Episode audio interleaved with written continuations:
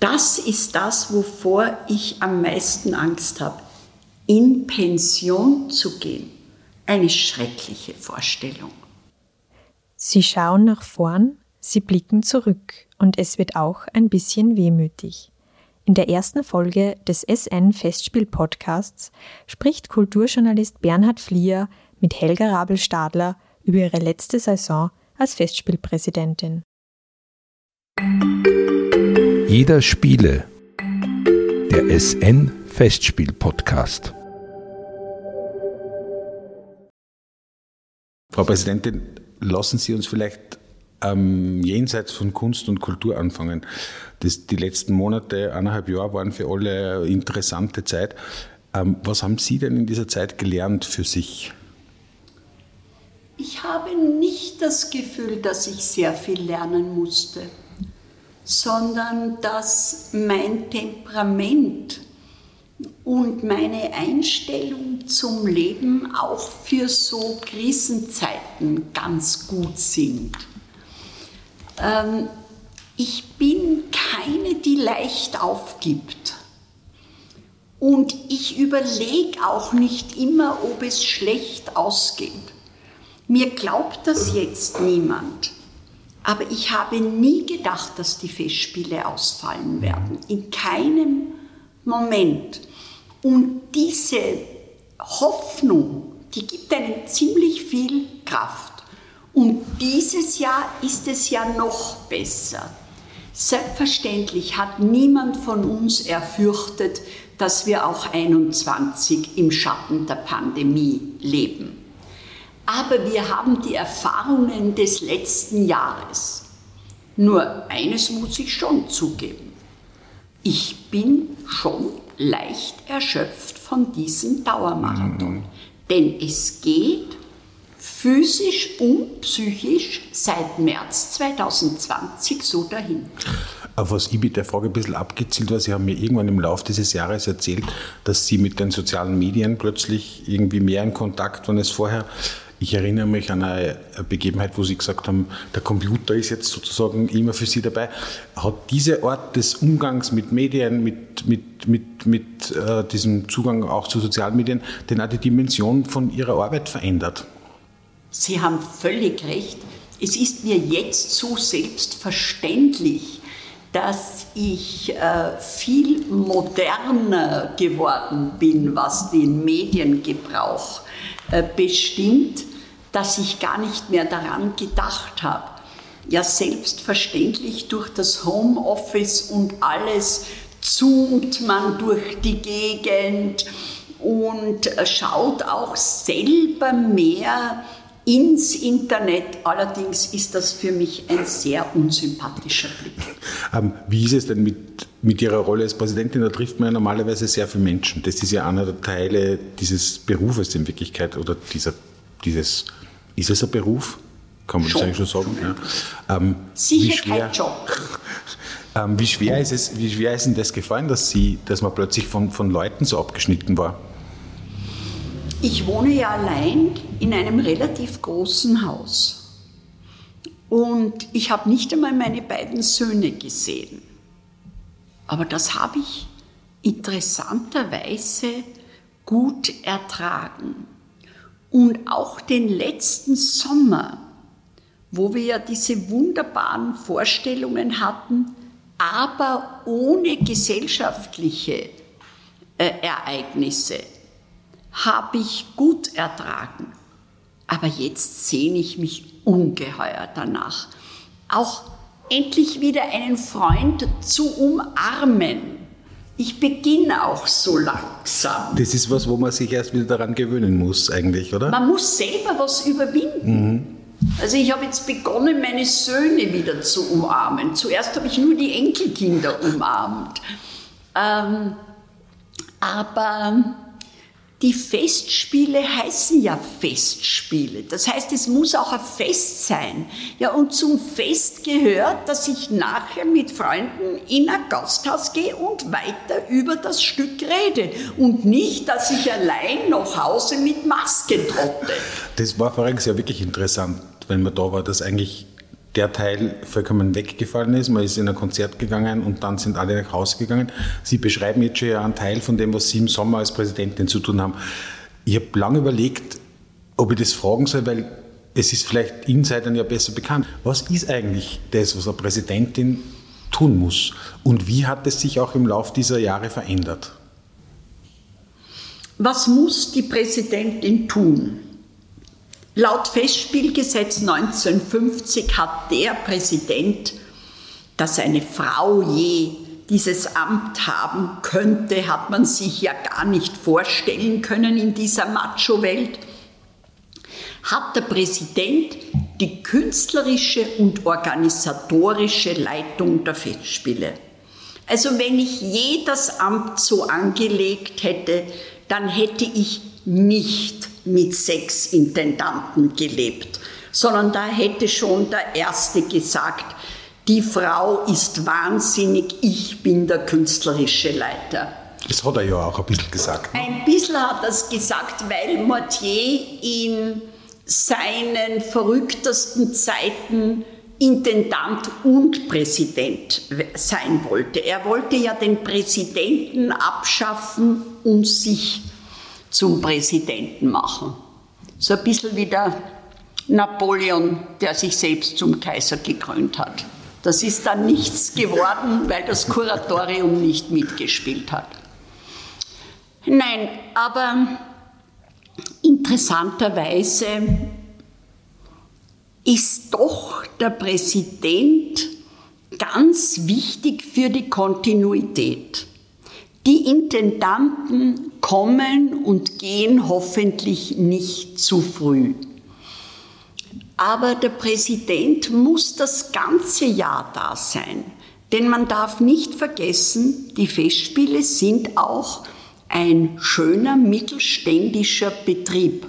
Da hat mir auch meine Vergangenheit als Familienunternehmerin und das, was ich zu Hause gesehen habe, geholfen. Ich fühle mich einfach verantwortlich für unsere Mitarbeiter. Und als dann im Rahmen der MeToo-Debatte mir nahegelegt wurde, wir könnten doch einen MeToo-Beauftragten installieren, da war ich wirklich empört.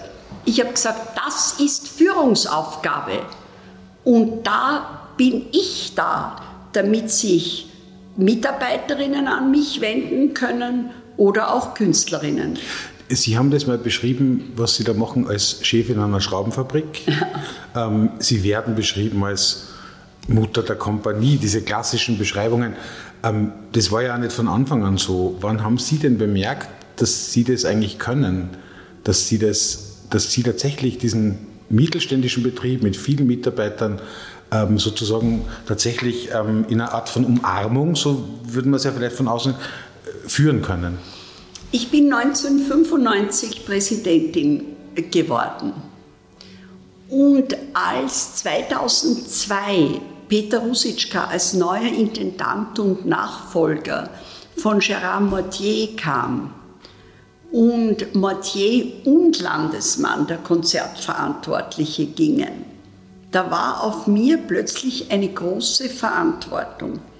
Ich war die Kontinuität ich musste dem Haus das Gefühl geben, dass es auch ohne Mortier weitergeht. Denn man darf nie vergessen, die große Erschütterung für die Festspiele, das war der Tod von Herbert von Karajan 1989. Und es gab viele, auch Mitarbeiter, die gefürchtet haben, die Festspiele werden es nicht aushalten ohne eine Persönlichkeit wie Karajan. Und glücklicherweise hat Mortier mit seinem Selbstbewusstsein und auch mit seinem Intendantengenie hat nie diese Idee gehabt, er möchte dasselbe machen wie der andere, sondern er hat gewusst, er ist nur wertvoll für die Festspiele, wenn er es ganz anders macht. Und nach Karajan kam der zurückhaltende Peter Rositschka der gar nicht in der Öffentlichkeit aufscheinen wollte. Wahrscheinlich auch, sonst wäre er nicht Komponist. Das ist einer, der mehr in sich hört, als nach draußen hört. Und da hatte ich dann eine große Aufgabe. Und die zweite große Aufgabe war, es war die Chance zum Mozartjahr 2006, das völlig heruntergekommene kleine Festspielhaus zu erneuern. Und da sind mir die Sachen zugewachsen.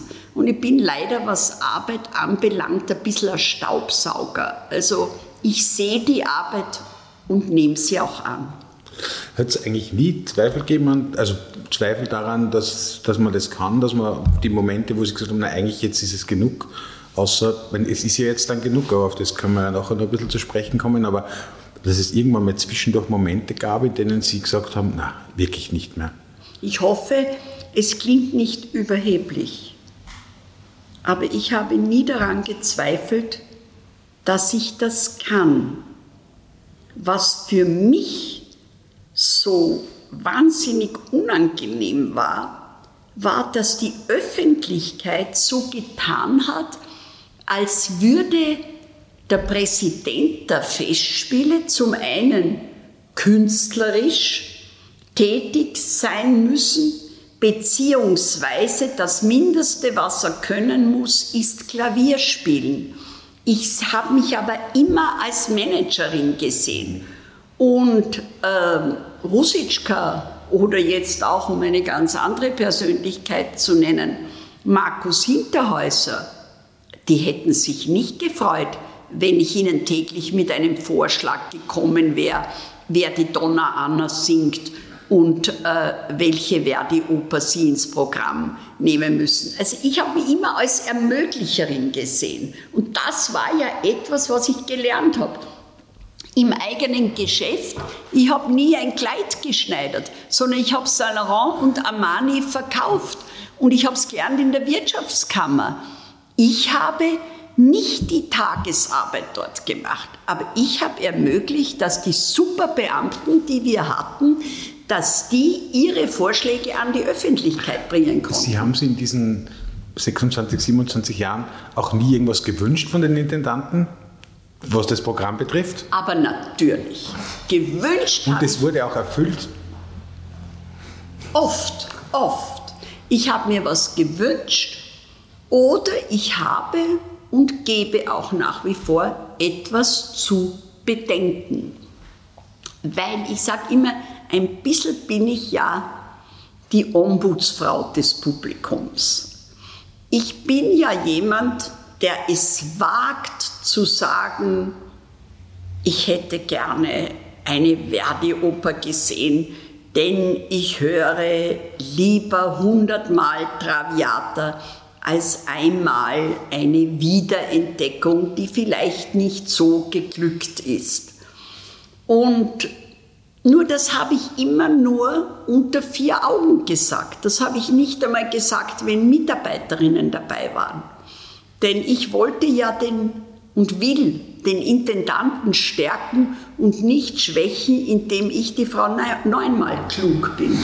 Das führt mich sozusagen jetzt nochmal zurück zur, zu der Frage, was denn diese Arbeit der Präsidentin eigentlich ist. Ist das einer der wesentlichen Punkte, so wie Sie dieses Präsidentenamt ähm, deuten, definieren und eigentlich ja erfunden haben in gewisser Weise, dass es hauptsächlich darum geht, den künstlerischen Leiter den Rücken freizuhalten? Ja, ich sehe das so. Ich sehe das so, für mich ist der künstlerische Leiter die Nummer eins.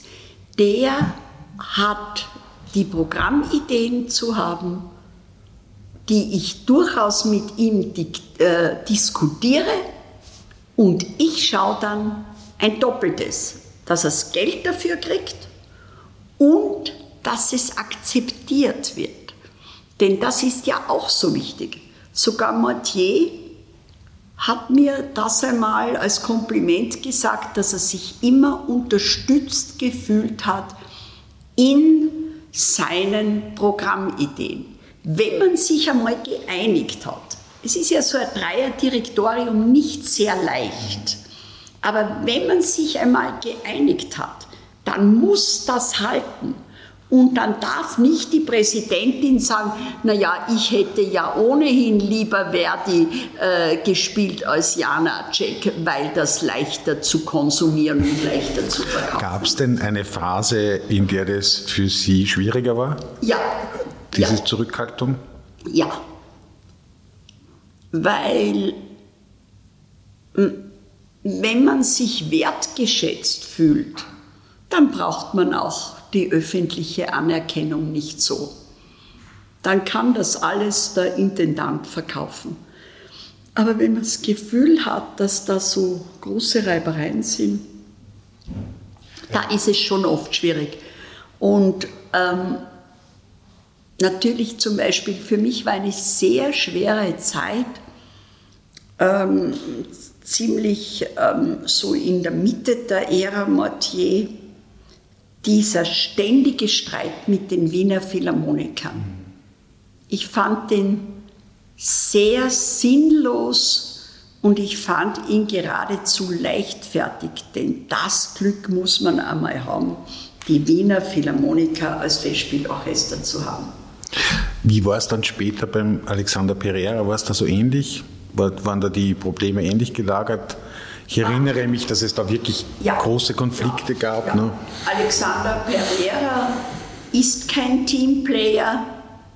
Er braucht weder einen kaufmännischen Direktor, oder ich würde sagen, er glaubt weder einen kaufmännischen Direktor noch eine Präsidentin äh, zu brauchen. Und eigentlich, es ist mir nur insofern gelungen, das zu ertragen, als ich gewusst habe, es ist nicht gegen mich persönlich, sondern einfach gegen das Amt. Er hat schon bevor er gekommen ist gesagt, er hält das Amt für nicht mhm. sinnvoll und ich könnte ja Präsidentin eines Bauvereins werden oder so. So wie die, wie war das andere, die Dirndl-Quantverkäuferin ja. aus der Getreidegasse, ich glaube Baumbauer oder so. Äh, wissen Sie, manchmal denke ich mir, warum ich das alles ausgehalten habe. Aber weil es halt die Festspiele wert sind, dass man das aushält. Ja, aber weil Sie das doch auch gern sagen. Sie sind doch wirklich ja. gern Präsidentin, oder? Ja, das ist doch, ich bin sehr gern Präsidentin, ja. Ich, ich habe den, den Alexander Pereira deswegen nochmal ins Spiel gebracht, weil es ist dort zumindest auch um die, um so eine große Erweiterung im Grunde gegangen. Es wurde, wurde über das Budget diskutiert, er, brauch, er hätte mehr Geld gebraucht. Ähm, jetzt reden wir seit ungefähr eineinhalb Jahren auch wegen Lockdown und Corona an vielen Stellen von, von Reduktion, von, von mehr auf Qualität zu achten ähm, und die Quantität nach hinten zu schieben. Wie, wie, sehen Sie denn das jetzt am Ende Ihrer Präsidentschaft, was die Festspiele betrifft? Müssen die Festspiele hier auch mittun? Wird es so sein, dass die Festspiele vielleicht nicht weniger Veranstaltungen, aber mehr von den gleichen Veranstaltungen größere Qualität haben. Wie sehen Sie da die Zukunft dieser, dieser großen Flaggschiffe an, an, an Kulturanbietern? Ich habe jetzt einmal einen Brief gefunden, einen sechs Seiten langen, dem ich dem Mortier 1996 geschrieben habe. Da war ich also schon in, äh, Präsidentin und wo ich gesagt habe, ich glaube, wir haben zu viele Vorstellungen. Ähm, Wissen Sie noch, wie viel das waren damals? Äh, ungefähr so wie jetzt. Und wir haben immer so 230.000 Karten und damals haben wir dann 250.000 gehabt. Ähm, und er hat mir ziemlich fuchsteufelswild geantwortet. Und das ist auch nicht so leicht äh, zu beantworten. Denn Ihre Frage suggeriert ja, dass Quantität immer einen Qualitätsmangel bedeutet. Das ist im Fall der Festspiele nicht wahr. Wenn ich die zehn besten Pianisten der Welt habe, das ist eine tolle Qualität. Aber es fragt sich trotzdem, ob man sich ein bisschen bescheiden soll. Und da kommt natürlich noch was anderes dazu. Wie kann die gelernte Kauffrau Rabel Stadler sagen, mach mal weniger Dinge, wenn wir eine Spitzenauslastung haben? Also das sind alles Sachen, die ich eigentlich jedes Jahr wieder mit den Intendanten äh, bespreche. Und Ich muss sagen, man, ich könnte mir die Festspiele auch ein bisschen kleiner vorstellen. Aber Corona hat uns nicht gelehrt, dass es falsch ist, große Festspiele zu machen. Im Gegenteil, es ist ein solcher Hunger nach qualitätsvollen Aufführungen, dass ich offen gestanden nicht weiß, wie ich dem Intendanten Hinterhäuser sage, warum er weniger machen hm. soll. Interessantes Phänomen ist, es werden heuer sicher internationale Gäste ausbleiben. Es läuft trotzdem der Vorverkauf. Also ich muss dazu sagen, wir sprechen jetzt zu Anfang Juli in etwa. Ähm, der Vorverkauf läuft gut. Das heißt, man, man kann auch in der Region oder in der näheren Umgebung gut Karten verkaufen. Das ist ja immer so ein, ein Klischee, was den Festspielen anhängt, dass eigentlich Hauptsache, Hauptsache die Russen, die Brasilianer, die, US, die US-Amerikaner und die Japaner kommen. Aber eigentlich funktioniert es auch auf auf einer regionaleren oder vielleicht auf einer europäischen Ebene? Ja, das ist ganz interessant. Äh, da gibt es äh, zwei äh, Dinge eigentlich. Als äh, die Sponsoren weniger Karten gekauft haben, weil es diesen Anfütterungsparagraphen im Antikorruptionsgesetz gab, den ich für sehr übertrieben halte, aber weil ich finde, dass die österreichische Gastfreundschaft dann pauschal als Korruption äh, gebrandmarkt wurde, haben wir eine große Angst gehabt, was machen wir mit den Karten? Denn die Sponsoren kaufen ja immer die teuersten Karten. Also die haben keine Freikarten, sondern sie kaufen die teuersten Karten. Du, das hat man gar nicht gemerkt. Die sind nur noch 2,3 Prozent unserer, des Kartenverkaufes und die Individuen hatten mehr Karten. Und dasselbe macht sich jetzt bei der Internationalität bemerkbar. Ich muss nur sagen, mir ist es ein großes Anliegen, dass die Festspiele auch das internationalste Festival der Welt sind. Das tut uns schon gut. Und gehen Sie mal in ein Konzert rein, wo Südamerikaner sitzen. Da genügen 30 Südamerikaner, dass es kocht und die klatschen und die springen auf. Das, wir möchten da schon auch ein Melting Pot sein äh, für die Internationalität. Und ich freue mich besonders, dass die Amerikaner wieder alle kommen. Ist das so? Ja. Zeichnen Sie das bereits ja, ab? Okay. Ja, das merken wir schon. Mhm. Die, leider die Asiaten können derzeit nicht. Mhm. Ähm, Sie es wird ihr, ihr letzter Sommer als Präsidentin. Sie haben wahrscheinlich schon vermutet, dass ich auch danach fragen muss oder werde. Ähm, schauen Sie mit auf den Sommer jetzt mit ein bisschen Vorhinein, es ist ja, geht dann bald los, ganz anders als auf bisherige Sommer? Nein, gar nicht. Denn ich finde das verheerend, äh, würde ich äh, ein ganzes Jahr Abschied nehmen. Ich nehme nicht Abschied, ich bin jetzt als Präsidentin verantwortlich und ab nächsten Jahr bin ich Besucherin. Aber Sie müssen damit rechnen, dass ab dem ersten Tag sich Leute von Ihnen verabschieden werden im Sommer, oder? So nach einer Veranstaltung, wann also wer da ist, der. Ich versuche, das auf allen mir zur Verfügung stehenden Wegen zu sagen, wenn ihr mich liebt, dann bitte macht's keine Abschiedssachen. Ich möchte eine schöne Abschiedssache mit den Festspielen haben, aber sonst glaube ich, äh, möchte ich da nicht in so eine elegische Stimmung kommen. Sie Denn dass ich in ein schwarzes Loch falle, ist klar. Das das, auf das muss ich nachher noch zurückkommen, weil das haben Sie mir schon mal erzählt, so en passant, dass Sie sich vom schwarzen Loch vielleicht nicht fürchten, aber dass es auf Sie zukommt. Aber Sie haben voriges Jahr wegen Corona im Grunde noch einmal verlängert. Ja, so kann man das sagen. Ähm, es gab nicht mehr die Option, es gibt ja Stimmen, die sich ja Festspiele ohne Sie schwer vorstellen wollen können.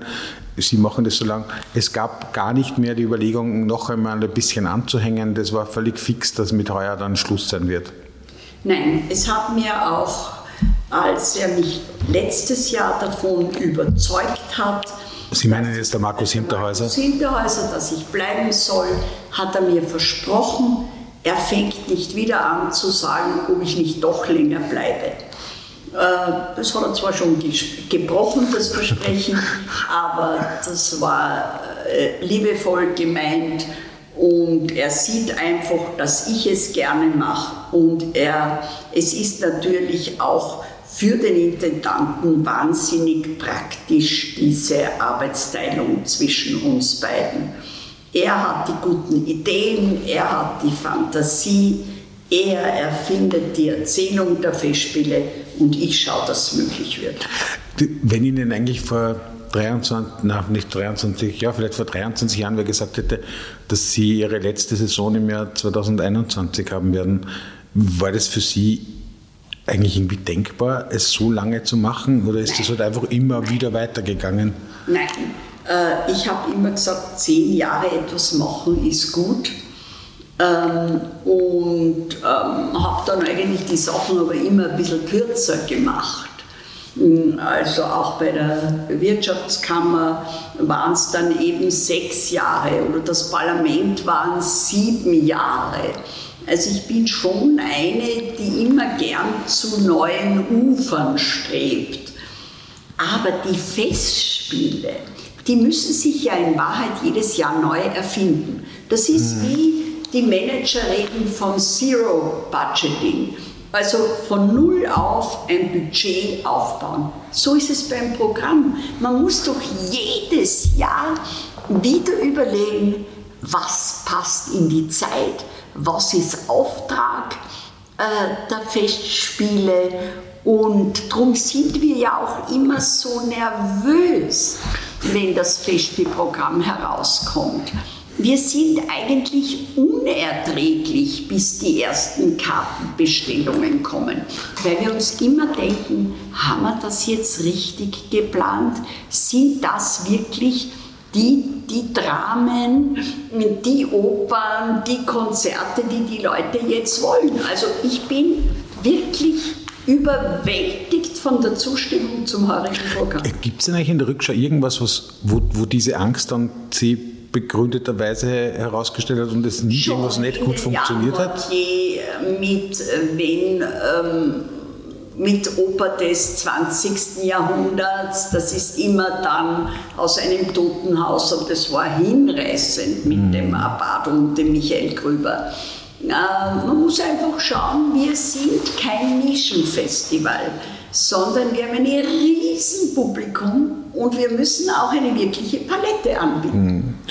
Ähm, ich bin ganz sicher, dass Sie an dieser Kaffeesudleserei, die ich jetzt versuche, natürlich nicht teilnehmen werden, was Nachfolger oder Nachfolgerinnen betrifft. Das ist mir schon klar, dass es dazu wahrscheinlich wenig von Ihnen zu hören geben wird. Was mich aber trotzdem interessieren würde, ist, hoffen Sie denn, dass auf dieser Tür, auf der kurz nach Ihrem Antritt aus einem Präsident eine Präsidentin wurde, hoffen Sie denn, dass das Präsidentin auf der Tür stehen bleibt? Ich hoffe, dass es jemand wird, der dem Markus die Möglichkeit gibt, seine wunderbaren Ideen zu verwirklichen, und ob der männlich oder weiblich ist. Ich möchte, er muss mit ihm auskommen. Und der Lukas Krepertz, unser kaufmännischer Direktor, muss mit ihm auskommen.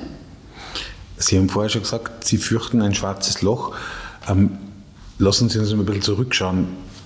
Ich gebe Ihnen nur drei Chancen. Drei. Aus all diesen Jahren. Wenn Sie drei Sachen nur mal sehen könnten, welche wären denn das? Die Traviata mit der Netrebko. Mhm. Also Netrebkos Durchbruch, großer, großer Durchbruch, kann man eigentlich sagen, ja? Ja. Hm. Schöne Konzerte.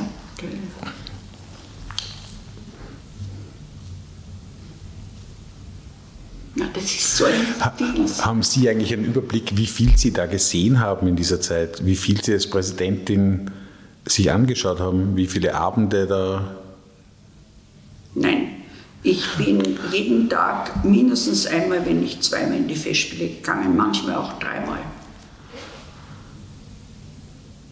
Na, das ist, un, das ist unfair. Ähm, äh, da hätte ich mich Stunden vorbereiten müssen, weil das direkt, äh, also der Figaro von Klaus Guth. Hm. Es muss doch ein Verdi dabei sein. Nein, ich kann sie aber irgendwie aus dieser Frage entlassen, weil sie ist natürlich wirklich sehr gemein. Die, was, mich, was mich aber trotzdem noch interessieren würde, ist, wie, wie werden Sie denn das in Zukunft jetzt anlegen?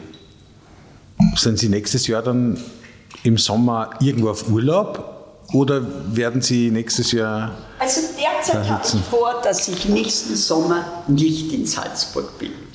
Ich habe mir gedacht, ich nehme mir ein Haus in Italien für sechs Wochen und lade abwechselnd Familie und Freunde ein.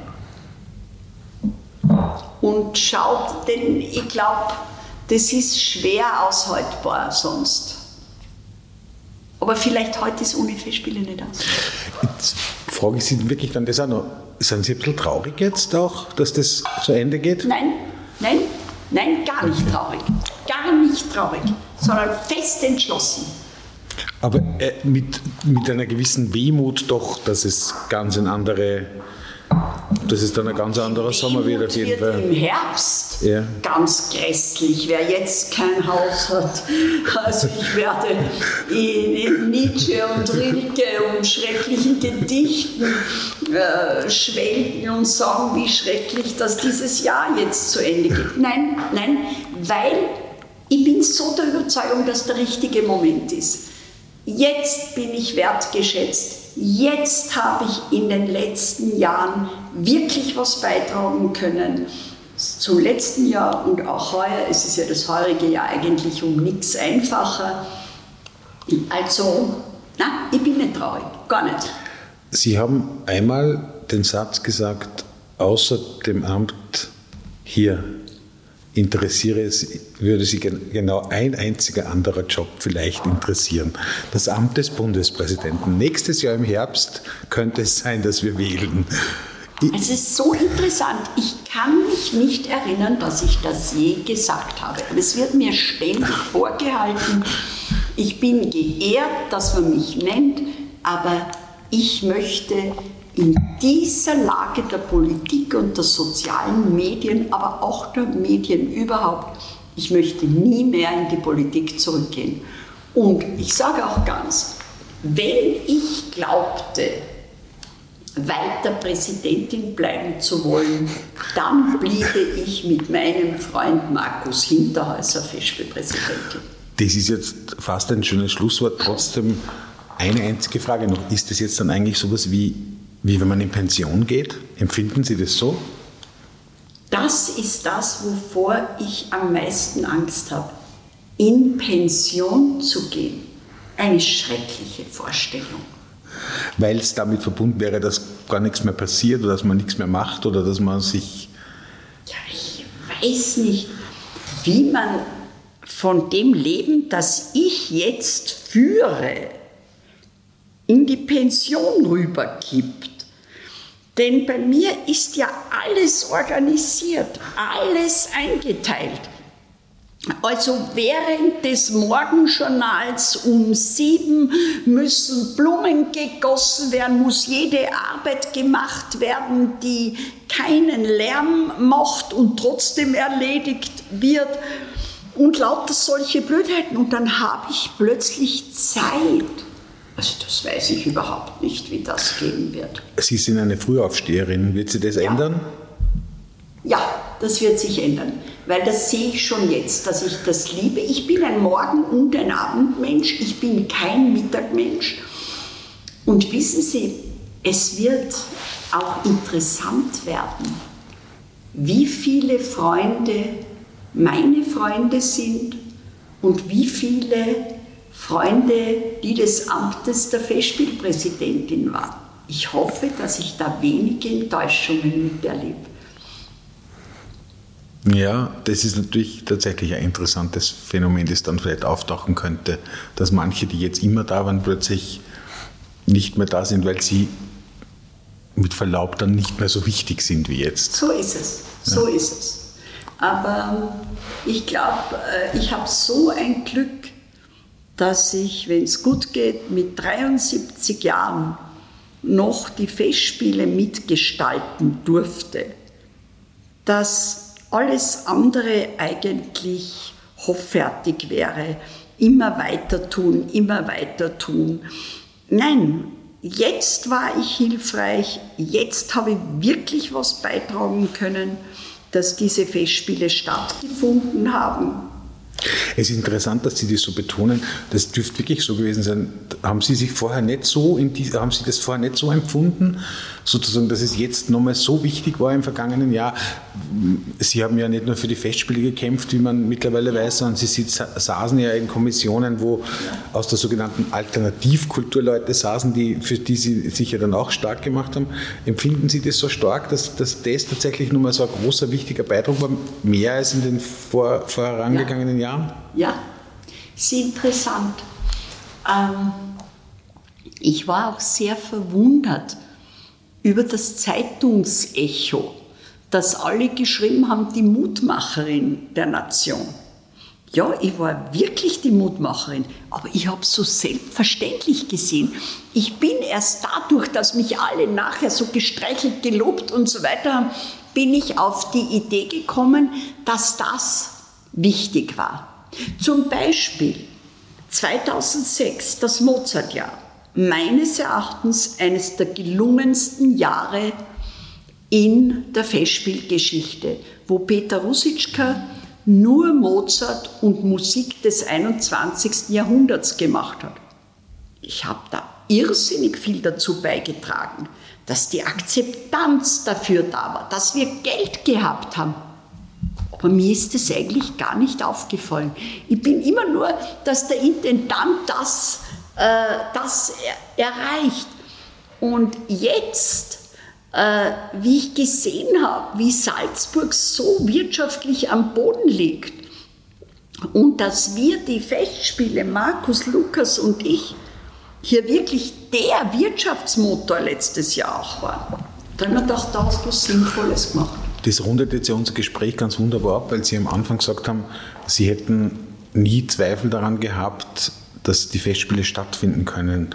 Das heißt, aus dem heraus ist dann eigentlich dieses Kämpferische auch entstanden, aus der tiefen eigenen Überzeugung. Ja. Irgendwie, und wahrscheinlich kann man es nicht anders sagen, irgendwie werden wir das schon hinkriegen. Ja, es sind zwei Gründe. Der erste Grund war schon, komischerweise bin ich die Festspielpräsidentin, die sich am meisten mit der Geschichte beschäftigt hat. Es schließt sich ja ein Kreis. Ich kam, als die Festspiele 75 Jahre alt wurden. Und meine erste Rede war die zum 75. Geburtstag der Salzburger Festspiele, unter anderem eine in Paris bei Schlönberger.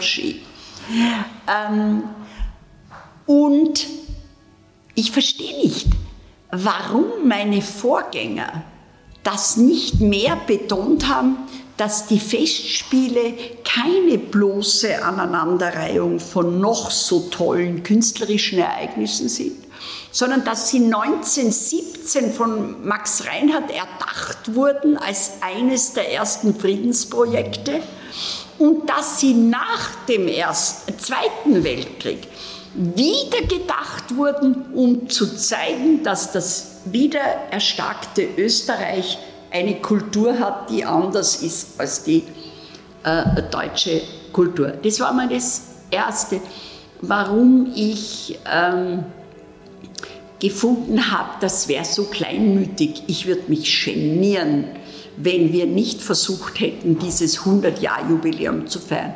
Und das zweite schon das Wirtschaftliche. Und das ist ja auch interessant, dass der Max Reinhardt, der Künstler Reinhardt, hat ständig damit argumentiert, dass die Festspiele ein wirtschaftlicher Motor sein werden. Das heißt, ziemlich genau 100 Jahre später Haben ist im vergangenen Jahr eigentlich das Gleiche nochmal eingetreten und, und, und die Festspiele haben versucht, diese beiden Dinge nochmal aufzugreifen, halt nicht nach einem Krieg, sondern in einer Pandemie? Ich werde nie vergessen, bei einer Diskussionsveranstaltung vor Jahren haben die Wirte gesagt, dass unsere Vorstellungen zu spät enden und die Leute zu wenig essen und die anderen beginnen zu früh. Und jeder und die Nächsten haben gesagt, ja, die Preise sind in Salzburg so hoch, weil die Festspielgäste sie hinauftreiben. Und ich, ich habe das immer so als eine persönliche Kränkung gesehen. Und dann hat der Franz Welser-Möst, der Dirigent, äh, der unsere fantastische Elektra dieses Jahr auch wieder macht, hat gesagt, ich glaube, man sollte einmal ein Jahr die Festspiele ausfallen lassen, damit die Salzburger sehen, was sie an den Festspielen haben. Das konnte natürlich nur Franz Welser-Möst sagen. Das stand dann in allen Zeitungen es hat auch niemanden sehr aufgeregt, weil die Salzburger ja nie damit gerechnet haben. Sondern sie haben ja immer nur gejammert, was mhm. das für ein unverdientes Los ist, dass man die Festspiele hat. Und dann wäre das letztes Jahr fast passiert. Und ich glaube, da ist der Schalter ein bisschen umgedreht worden. Das heißt, ab jetzt geht es eigentlich ein bisschen in eine, andere, also in eine andere Richtung, aber sozusagen es ist eigentlich der gleiche Geist, der vor 100 Jahren Wissen Sie, was mir eigentlich dazu eingefallen hat, eingefallen ist, weil ja so oft darüber geredet wird, was hat sich durch die Pandemie geändert. Und am Anfang haben ja einige Luxusgeschöpfe auch noch gefunden, dass es Chancen gibt. Und ich habe immer gesagt, so ein Blödsinn, diese Pandemie ist eine Gemeinheit. Eine Chance war die Energiekrise, eine Chance war die Finanzkrise, denn das waren selbstverschuldete Sachen und leider haben wir aus beiden nicht die Konsequenz gezogen. Aber die Pandemie ist eine Gemeinheit. Aber was hat sich geändert dadurch? Ich glaube, dass nichts mehr selbstverständlich ist. Und das gilt auch für die Festspiele. Wir fanden es so selbstverständlich, die Wiener Philharmoniker als das beste Orchester der Welt oder eines der besten, als unser Festivalorchester zu haben. Und die Wiener Philharmoniker haben nur gejammert, wie viel sie spielen müssen. Und sie fanden es so selbstverständlich, dass sie unser Festspielorchester sind. Und in dem Jahr 2020 haben wir gelernt, das ist gar nicht selbstverständlich. Wir haben ein riesiges Glück miteinander. Und so geht es uns auch mit dem Publikum. Wir fanden es so selbstverständlich, dass jedes Jahr mehr Leute kommen. Und dann durften die nicht kommen. Und dann waren wir so im Glück, dass sie wieder gekommen sind. Und die Festspielgäste fanden es auch so normal. Ja, kommen wir halt jedes Jahr, gehört zu unserem Jahresplan. Und jetzt stürmen sie uns, weil sie gesehen haben, dass es gar nicht selbstverständlich ist, dass wir einander als Begeisterungsgemeinschaft haben. Begeisterungsgemeinschaft ist tatsächlich ein schönes Schlusswort. Ich danke Ihnen recht herzlich für die Zeit und einen schönen Sommer, einen letzten. Danke.